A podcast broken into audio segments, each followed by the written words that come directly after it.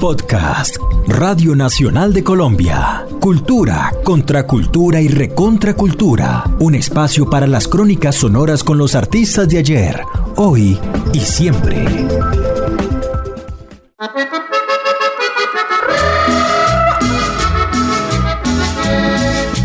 ¡Báilalo, báilalo! Las épocas de triunfo en la Argentina del Cuarteto Imperial fueron maravillosas. Estamos hablando casi 45 años atrás. Tengo 65. Y me dicen, uy, yo recuerdo, tengo discos suyos del Cuarteto Imperial y siempre tenemos ese acercamiento con la gente. La verdad, pues el cuarteto ha tenido muchas generaciones. A mí la que siempre me gustó más, la que más admiré, fue la formación de Gerardo, Miguel y Forero. Salí yo de Colombia rumbo a la Argentina y llegué hasta Quito, también a Guayaquil. Luego seguí por Tumbes y llegué hasta Lima y la tierra del Inca también la conocí. Luego Si la cumbia es ese fenómeno que ha tocado los corazones de millones de personas en Latinoamérica y si existe una tradición cumbiambera en el sur del continente, es entre otras cosas debido a la conquista del territorio argentino hace ya más de 50 años por parte de una verdadera institución sonora colombiana. Vamos a la Argentina, también Ecuador. Vamos a la Argentina, El 14 de junio de 1964 llegaron hasta Buenos Aires por tren, procedentes de La Paz, y luego de trashumar varios meses por países latinoamericanos, cuatro jóvenes colombianos, integrantes de una flamante agrupación musical, dispuestos a llevar los sonidos tropicales hasta las tierras más australes. Soy el Toro Álvarez. Al comando del grupo se encontraba el maestro caldense Elí Toro Álvarez. Nosotros llevamos la cumbia, reitero, y se impuso no solo en la Argentina, sino en todo el mundo. Fueron aquellos mismos que años después hicieron popular esta composición. Río Manzanares, déjame pasar, que yo a mi morena me voy a buscar. Río Manzanares, déjame pasar. ¿Se acuerdan ustedes del maravilloso Super Mosaico Imperial, no? Pues sí, es la pieza más recordada en bailes y fiestas decembrinas de cuantas ha hecho a lo largo de 57 años Elí Toro Álvarez con su cuarteto imperial. La historia de la conquista musical de Argentina por parte de la agrupación es un eslabón más de una cadena de éxitos de intérpretes colombianos en el sur del continente, caso de Efraín Orozco Morales, Jorge Monsalve Marfil y Hernán Rojas, fundador de los Guaguancó pero con una particularidad, y es que el formato de guitarra, bajo, acordeón y guacharaca del Cuarteto Imperial se popularizó a la velocidad del rayo, a tal punto que se convirtió en el grupo más respetado y a la vez más imitado de la escena tropical porteña. curioso, yo se los voy a contar. Pero antes quiero decirles que es la regla condenada. La historia ha visto a Eli Toro no solo como fundador, sino como único miembro estable de la agrupación que él mismo se dio a calificar como el imperio de la cumbia. Pocos saben en Colombia que el Supermosaico Imperial de 1979 fue grabado en Argentina con el apoyo de integrantes internacionales que desde siempre admiraron a la agrupación colombiana. En el año 1964 eh, llegó el Cuarteto Imperial a Argentina, yo soy de Argentina, fue una revolución. Tenía en ese tiempo 17 años, un adolescente, pero ya músico de los 8 años, una familia de músicos, y realmente fuimos impactados todos, todos, no solo nuestra familia, sino eh, Argentina toda fue impactada con la llegada del Cuarteto Imperial. Es Miguel Cejas, guitarrista y cantante argentino. En 1972 fue convocado por Eli Toro después de verlo actuar con otro grupo musical. Un par de años después llegó otro valor internacional al cuarteto, esta vez desde Paysandú en el Uruguay. Yo tuve eh, ocho años, integré el Cuarteto Imperial ocho años y tuve la bendición de viajar por toda América, Estados Unidos, por diferentes lugares y tenemos recuerdos también.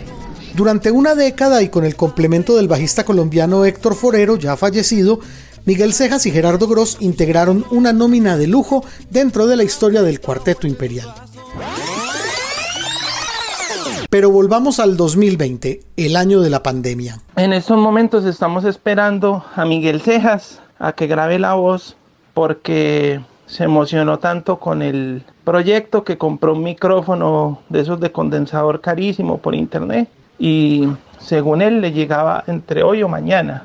Entonces estamos a la espera de eso para empezar a grabar nosotros acá desde, desde nuestra casa, desde Pereira. Es la voz de Maximiliano Toro, hijo menor de Elí Toro Álvarez y actualmente percusionista de la nueva generación del Cuarteto Imperial. Yo soy graduado como percusionista en, Puerto Rico, allá hice mi carrera y aparte del cuarteto pues hago hago cosas como percusionista aparte con otros grupos, etc. Entonces con lo de la pandemia empecé a hacer muchos proyectos de graba en casa. En un momento se me ocurrió pensar, ve, sería chévere hacer algo con el cuarteto. Cuando caí en cuenta dije, pues aprovechando este momento, qué bueno sería hacerlo con ex integrantes. La noticia que descubro a través de las redes sociales del cuarteto me llena de ansiedad, como admirador profundo que he sido desde siempre de la obra del maestro Elí. Es ahí donde Maximiliano me premia con una oferta imposible de rechazar. Si quieres entrevistar a, a Gerardo desde Argentina o a Miguel Ceja desde Estados Unidos, también ellos están con la mejor disposición, están súper entusiasmados.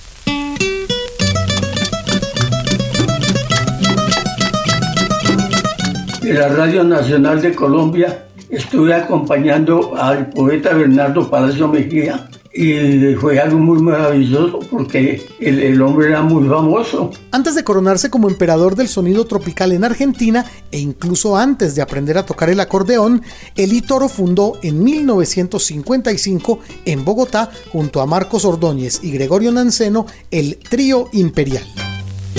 Hermosa viejita de cabellos canos, adiós y a ti toda mi existencia.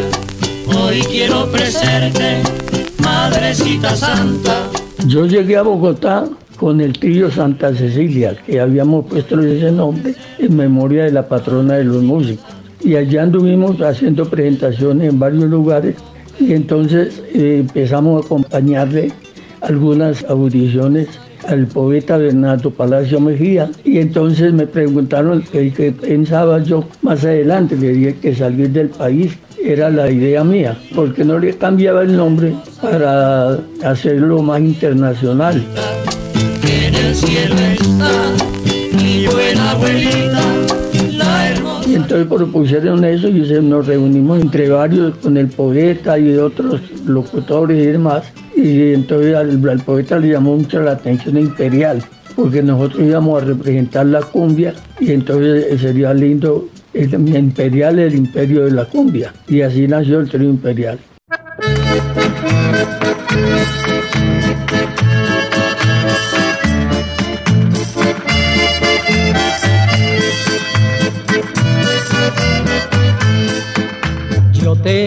Robé el primer beso me dijiste descarado, me diste una palmadita que me dejó enamorado.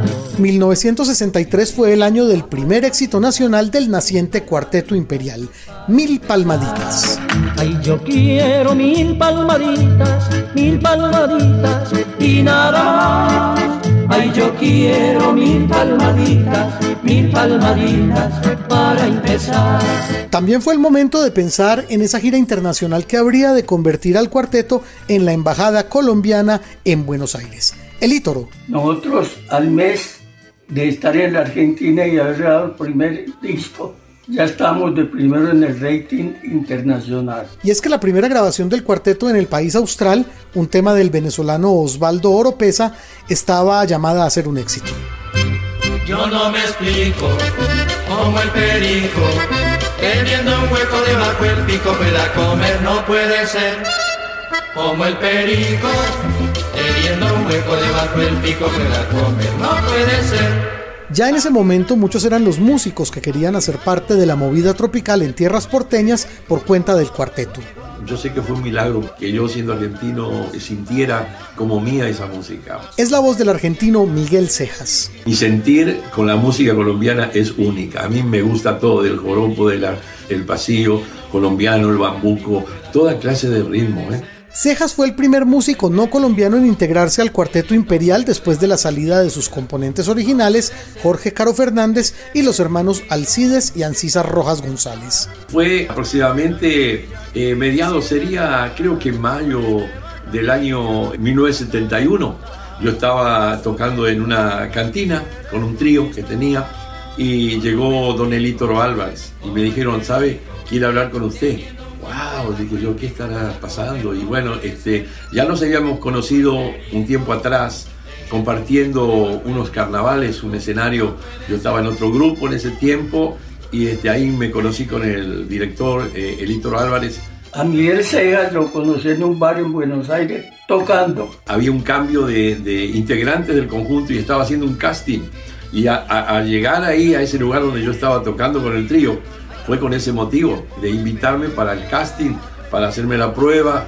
Y bueno, ya estaba mirando, dijo, este es un candidato.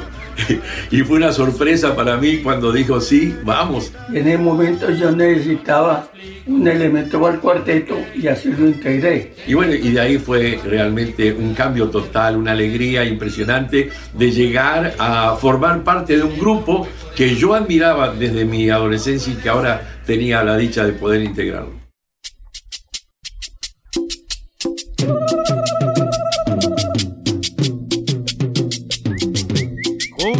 Sabrosita para bailar. Un par de años después, directamente desde Paysandú, Uruguay, llegó el cantante e intérprete de la guacharaca Gerardo Gross. Y dijo, tengo que buscar un uruguayo para que venga a integrar el cuarteto imperial. Y así fue. Muchos atribuyen el éxito de Gerardo Gross en el cuarteto no solo a su buena disposición para la música tropical, sino a su asombroso parecido con un símbolo colombiano, el mítico Juan Valdés. Yo era cantante allá en el Uruguay cantaba, tenía una banda de música tropical. Gerardo Gross era del Uruguay y fue a Buenos Aires y era hincha del cuarteto. Fue a mi casa y entonces conversamos y también me interesaba integrarlo y en esa forma fue que los integré los dos. Tuve la bendición y la gracia de recibir un llamado de Víctor Álvarez, estamos hablando, yo tenía 21 años en esa época, e integrar el cuarteto imperial era tocar el Ciro con las manos. Así se baila la fiesta de la cumbia. Me parece que ese fue el punto más alto del cuarteto en todo sentido eh, tanto en voces como en coreografía, como un montón de cosas, se ve que eran súper organizados, las grabaciones, aparte de eso. La opinión de Maximiliano Toro se condice con la realidad. También sumémosle el productor que tenían, Mochin Marafiotti, que era un tipo re famoso y re inteligente, y que él fue el de la idea del, del continuado, la idea fue de él. Junio de 2020. En el estudio del Cuarteto Imperial en la ciudad de Pereira, todo sigue en preparación para el retorno en la distancia de los integrantes históricos del cuarteto.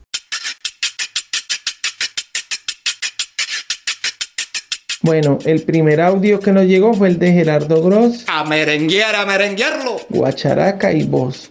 Río Manzanares, déjame pasar, que yo a mi morena me voy a buscar.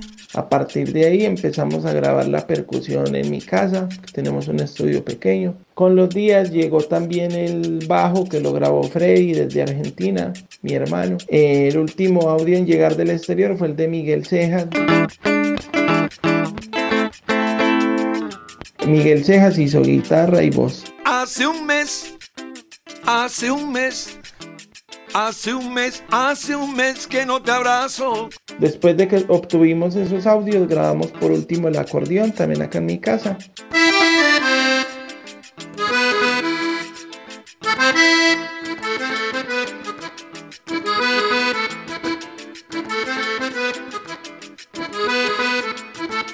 Y entonces ahí le mandamos todos los audios a Diego Pareja, que es el ingeniero de grabación nuestro hace 10 años y también productor.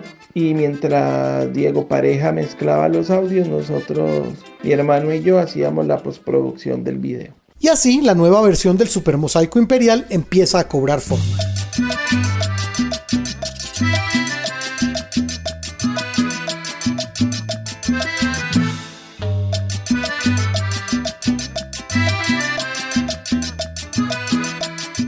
Lo que más recuerdo es lo que me marcó a mí en cuanto a la disciplina. El director Eli le hizo mucho énfasis a la disciplina. Nosotros teníamos que ir a los ensayos sí o sí, cumplir con los horarios. Un día era para la vocalización, entonces él sentaba al piano, comenzaba a darnos las notas y a vocalizar. Así como dice Miguel, se ve que tenían una disciplina brutal y se notaba, porque para mí fue el punto más alto musical que llegó el cuarteto. Y luego venía el ensayo general, que lo hacíamos con el audio, con todos los micrófonos, como si estuviéramos en una presentación en vivo, inclusive con los técnicos de sonido. Y todo eso me, me impactó mucho, porque no vi en muchos lados, yo ya había pasado por varios grupos musicales, que se guardara tanta disciplina. Que venga mi chica, que salga a bailar, haciendo el pasito para adelante y para atrás. Y, y, luego otro día veníamos a la casa y otra vez este, con los instrumentos, ahora sin cantar nomás los instrumentos. Luego venía la parte de la coreografía, porque siempre hacíamos unos pasitos y nos conocíamos como el, el grupo de, del pasito, ¿no? el cuarteto del pasito. Fuera la tristeza, viva la alegría, hagan el pasito hasta que llegue el día. Fuera la tristeza, viva la alegría, hagan el pasito. Por supuesto que la música del cuarteto no se quedó únicamente circunscrita a Buenos Aires. Gerardo Gross. Hemos hecho giras muchísimas. Argentina, toda Argentina. Vuelta por vuelta, toda. Y después todos los países limítrofes como Uruguay, Bolivia, Paraguay, Brasil y así sucesivamente todo para arriba hasta Panamá, Costa Rica, Colombia, México, bueno, todo. Ay, compadrito, qué cansancio que tengo. Son 488 kilómetros. Eli era un hombre que y yo creo que todavía le gusta eh, la carretera, ya es un hombre mayor, pero este, ya somos todos mayores, ¿no? Pero en ese tiempo, eh, cómo corría, hermano, con su carrito y, y, yo detrás de él, pues yo andaba con la camioneta con todos los equipos de audio y él adelante. Es el momento para emprender la conquista de otros territorios, de la manera que más le gustaba a Eli desde los inicios del cuarteto. Iniciamos una gira por toda Latinoamérica y nos venimos desde la Argentina en una camioneta, pasamos por Chile, Perú, Ecuador, llegamos a Colombia y fuimos hasta México y fue una gira exitosa.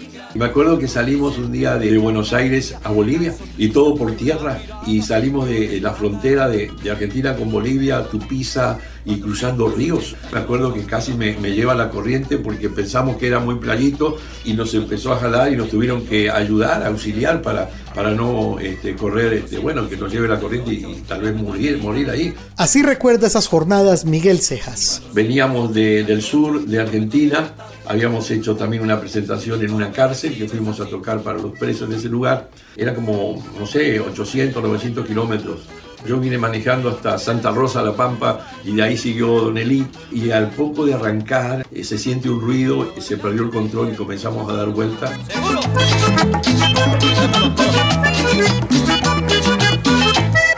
Pensábamos que nos moríamos. Todos fuimos accidentados. Yo golpeé la nariz, la espalda, me tuve que arreglar la, la, los huesos. Este, Don Elí se había roto la cabeza.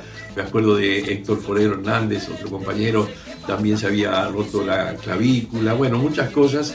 Y al otro día, emprender viaje, todo lastimado, golpeado, y dijimos, ¿por qué no pasamos? Y vemos en el lugar donde dimos vuelta.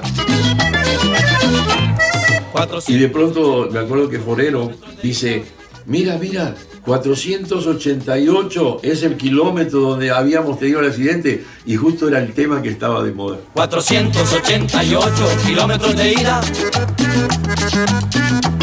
y 488 kilómetros de vuelta. Bueno, son cosas, coincidencias, casualidades, no sé, pero fue una experiencia que nunca se me borra. Tú me recibes así, indiferente, indiferente, no seas ingrata con tu Vicente. Todavía faltaban algunos miles de kilómetros más para llegar de nuevo a la tierra que vio nacer la cumbia y por supuesto a Don Elítoro Álvarez.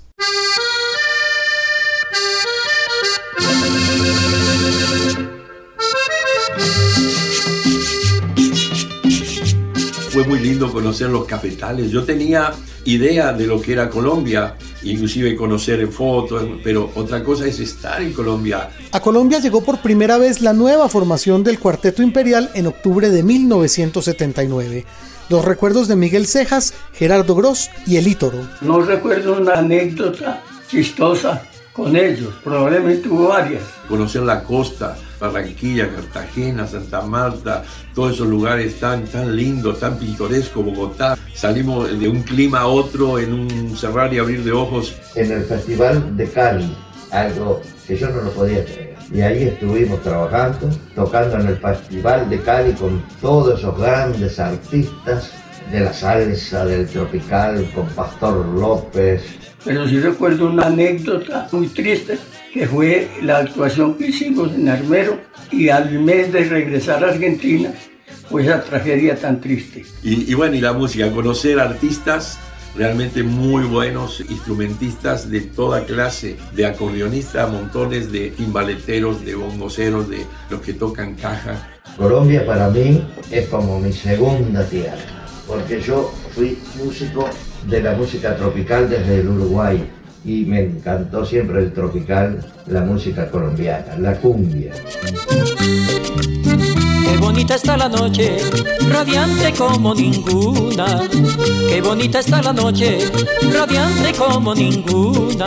Pero como todo aquello que empieza algún día termina, la presente generación del Cuarteto Imperial no sería la excepción.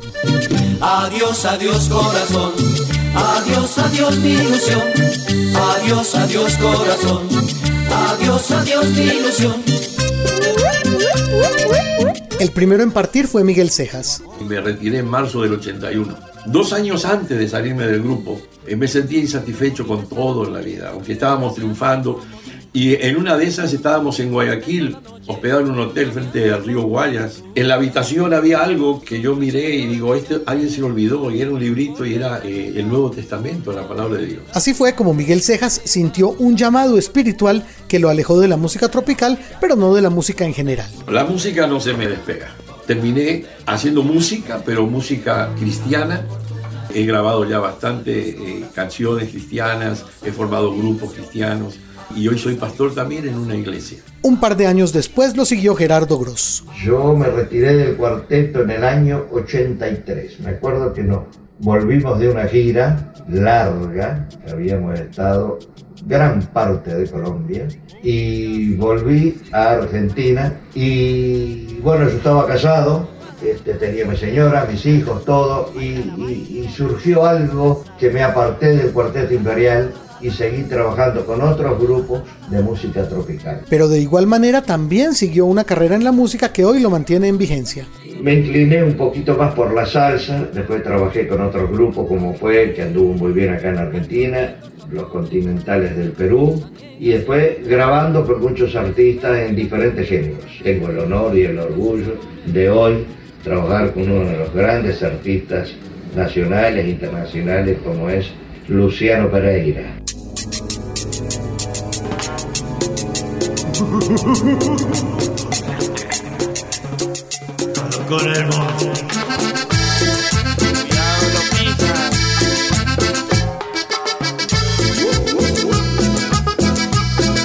7 de mayo cumplí 91. Sobra decir que el Ítoro Álvarez mantuvo vigente al Cuarteto Imperial y hoy, a su edad, sigue prodigando éxitos, gracias entre otras al apoyo de sus hijos músicos. El monstruo baila cumbia con gran facilidad. El monstruo baila cumbia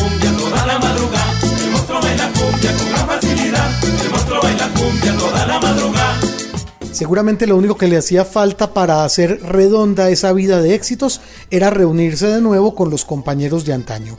Su hijo, Maximiliano Toro. Pues la idea se me ocurrió de repente y entonces lo que empezamos a hacer fue a contactar a los excompañeros. Todos tuvieron desde el principio una voluntad excelente. Había que empezar por localizar de nuevo a los exintegrantes y plantearles la posibilidad de trabajar juntos de nuevo en una única grabación. Tanto Miguel Cejas como Gerardo Gross tienen estudio de grabación.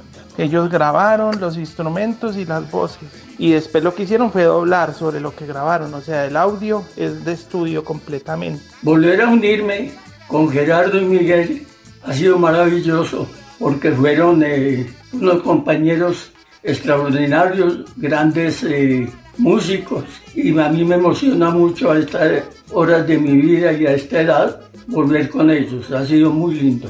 Con Miguel hay menos contacto, él está en Estados Unidos. Pero bueno, a raíz de todo esto hemos hecho un par de videollamadas con él y bueno, el otro día con mi papá charlaron bastante rato. Creo que esto va a ser un gol internacional porque me han llamado de Estados Unidos, de España, de Canadá, de Argentina, pues cantidades. Entonces empecé a contactarme con Gerardo Gross, el cual se llevó una sorpresa enorme y yo también porque parecía un niño, la verdad, parecía un niño súper contento. Es precioso este reencuentro porque son muchos los años que han pasado. Para mí es una alegría tremenda, una alegría tremenda y esto de que estemos juntos, yo desde acá, con mi familia, Eli con la suya, con ese grupo cuarteto imperial que lo acompañan y están siempre firmes. Bueno, eso no tiene precio.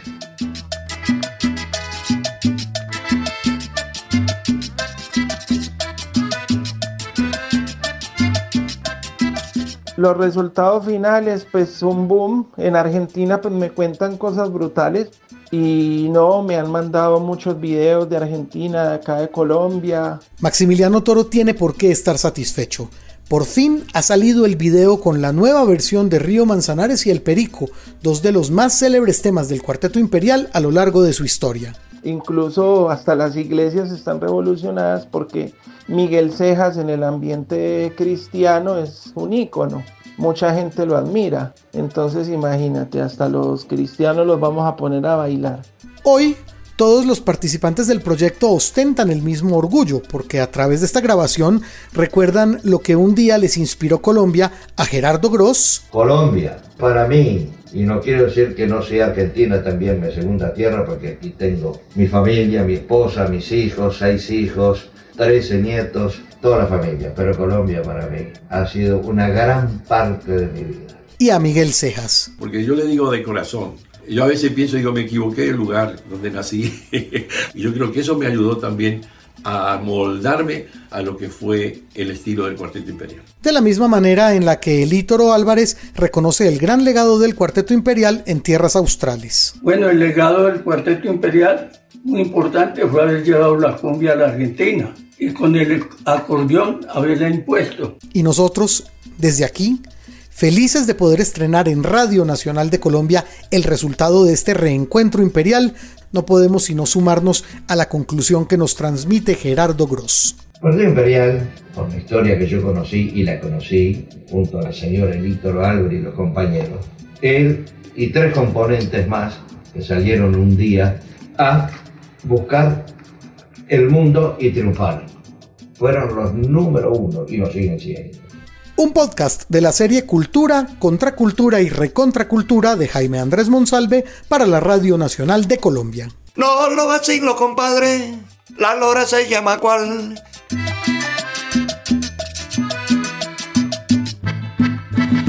Me despido de, de los oyentes de Radio Nacional de Colombia y los invito para que escuchen el reencuentro del Cuarteto Imperial.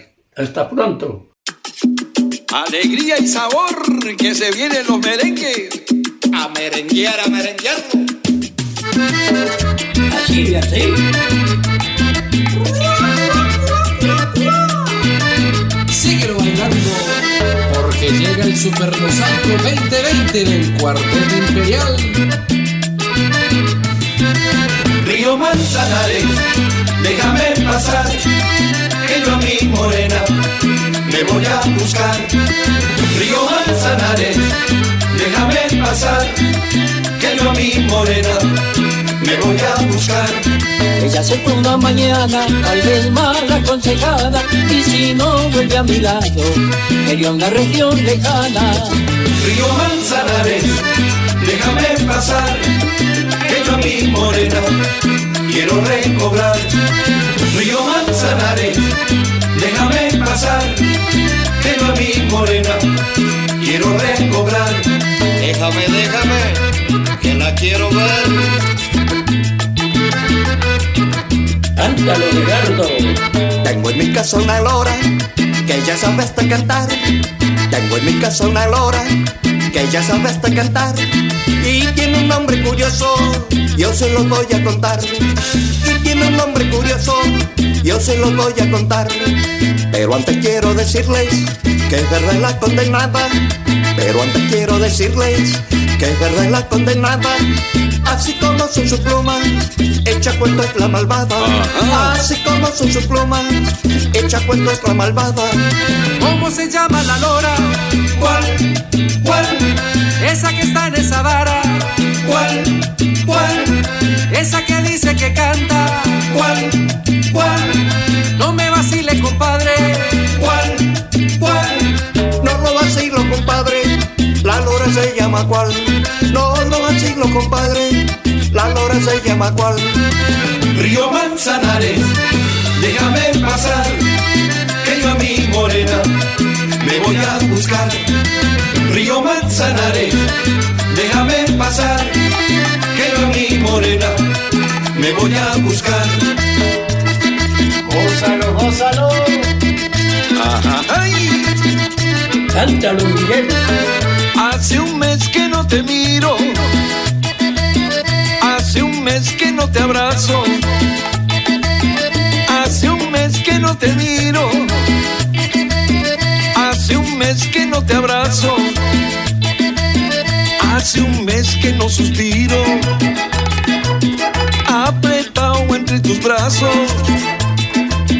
Hace un mes que no suspiro. Apretado entre tus brazos.